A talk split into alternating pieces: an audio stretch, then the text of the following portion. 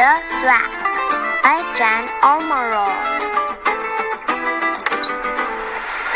Your baby brother is gorgeous, said Mama Crocodile. He is as green as a grass, and his eyes are as yellow as egg yolks. Caroline Crocodile was jealous. He's smelly.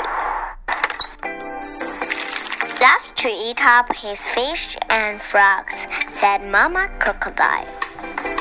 Caroline was very jealous. He is no fun, she said. Mama Crocodile said, Look at his adorable snout. Caroline was very, very jealous. He dribbles. Has such scaly skin and sharp little claws, said Mama. He takes up all the room on your lap, said Caroline. But Mama Crocodile was busy giving baby brother a big, smacky, smoochy kiss. Caroline was very, very, very jealous. She wanted a big, smacky, smoochy kiss from Mama Crocodile.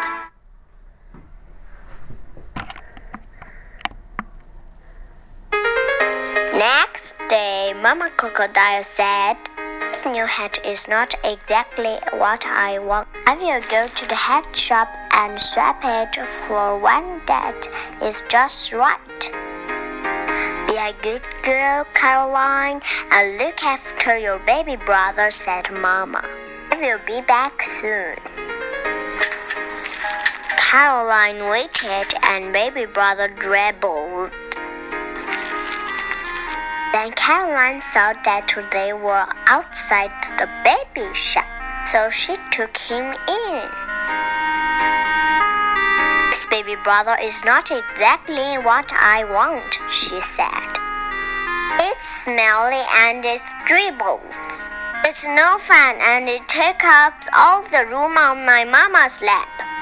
I want to swap it for one that is just right.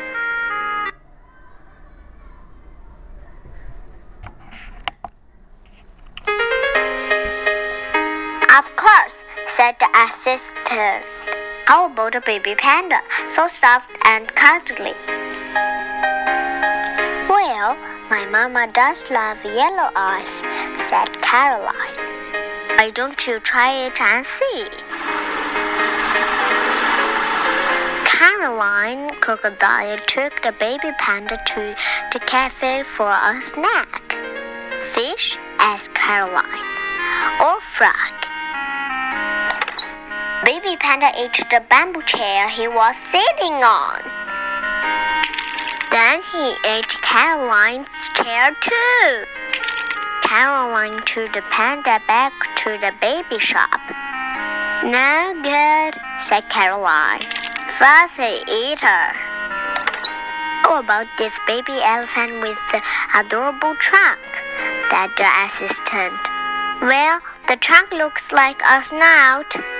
And my mama loves a snout, said Caroline. Caroline Crocodile took the baby elephant to the fountain.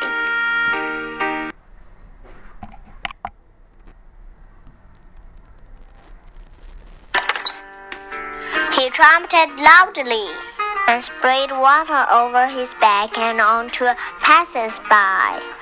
Then he sat on the edge of the fountain and it broke. Caroline took the elephant back to the baby shop. No good, she said.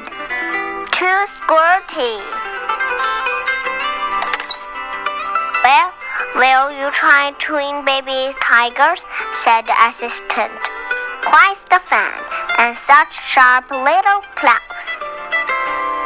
My mama loves sharp claws, said Caroline.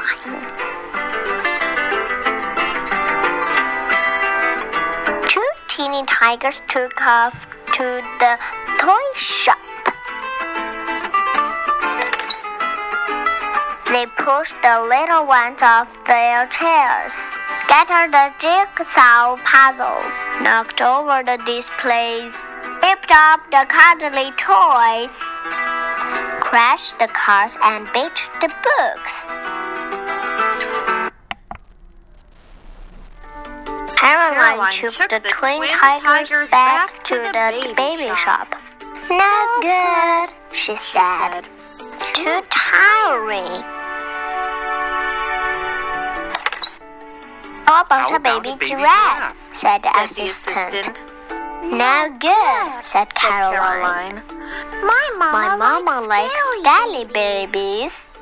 Baby A pig, baby pig? the assistant The assistant suggested. suggested. No good, said said Caroline. Caroline. My, mama, likes green babies. Well, Well, all I, all have, I left, have left, said the Said assistant, the assistant. is is this this second-hand second-hand crocodile. crocodile. It is It in is in lovely, lovely condition. condition. Look, at Look at its its shiny, shiny new new tooth. My baby brother, with a new tooth. That is why he was dribbling, cried Caroline Caroline Crocodile. I'll have you back. You are still smelly and dribbly. But you are not a fuzzy eater. You are not too squirty or too tiring. You are just right after all.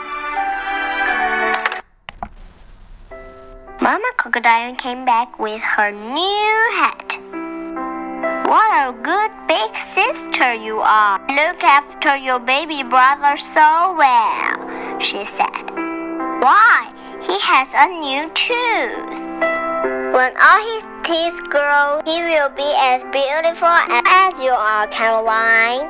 With your green scaly skin, your yellow eyes.